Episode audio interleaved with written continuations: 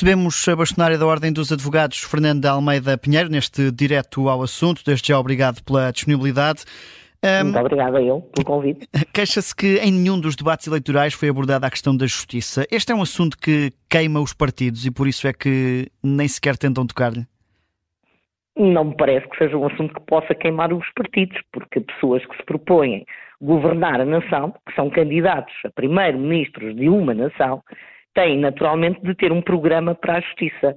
E, portanto, não há como contornar isso. Há que falar sobre isso.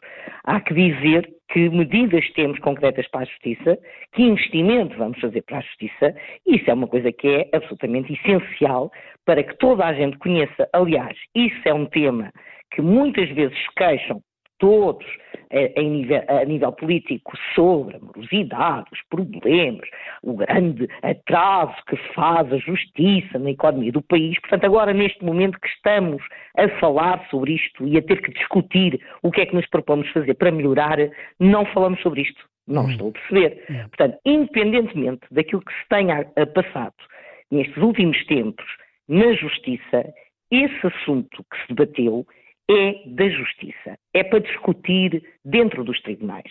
Não tem interesse nenhum sobre aquilo que está aqui a ser discutido. O que agora nós precisamos de saber, por parte de todos os candidatos a, a primeiro-ministro deste país, a governar este país, é que medidas concretas têm para apresentar. O que é que querem fazer relativamente ao acesso ao direito e aos tribunais por parte das populações?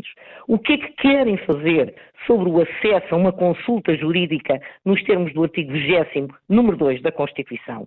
Que meios logísticos e técnicos querem dotar as investigações, os órgãos de polícia criminais, o Ministério Público?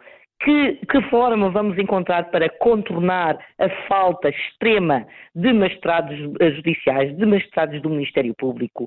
Como nos vamos propor a rever uma tabela do sistema de acesso ao direito aos tribunais que remunera profissionais com um, um, uma remuneração que já passa o pleonasmo, que já vem de há 20 anos, de há 20 anos? E que estas pessoas têm em cima da mesa, pelo menos quem se candidata da parte do governo, para analisar há um ano daqui a pouco.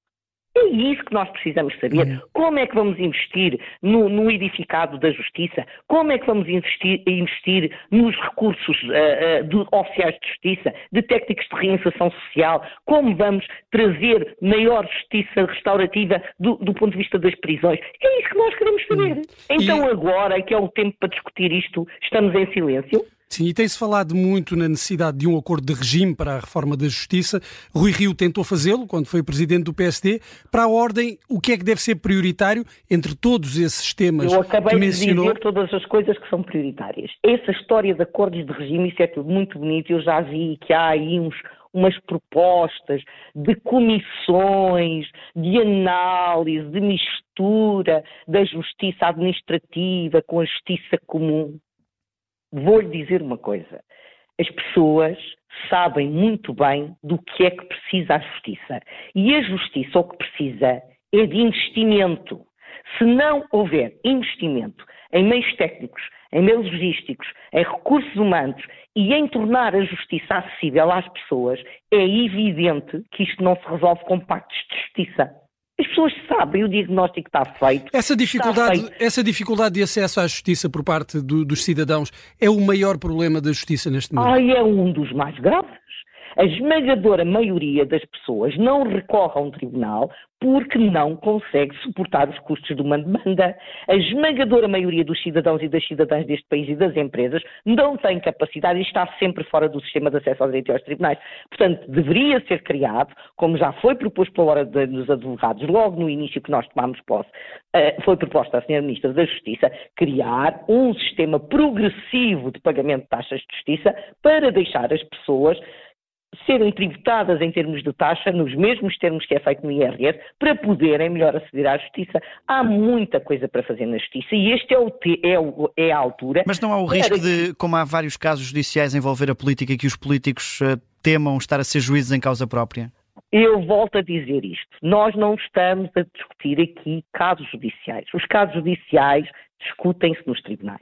O que nós precisamos é de saber quais são as medidas concretas que estas pessoas que se candidatam a governar a nação têm para propor à Justiça. É isso que os eleitores precisam de saber. Nós não estamos aqui a discutir casos e casinhos. Isso é retirar a atenção daquilo que interessa. As pessoas estão todas muito interessadas em discutir os megaprocessos e ainda há pouco tempo nós tivemos aqui uma, uma informação interessantíssima sobre os megaprocessos. Em 10 anos temos 140 megaprocessos. Era bom que nós soubéssemos, afinal, quantos processos é que por ano são tramitados na Justiça.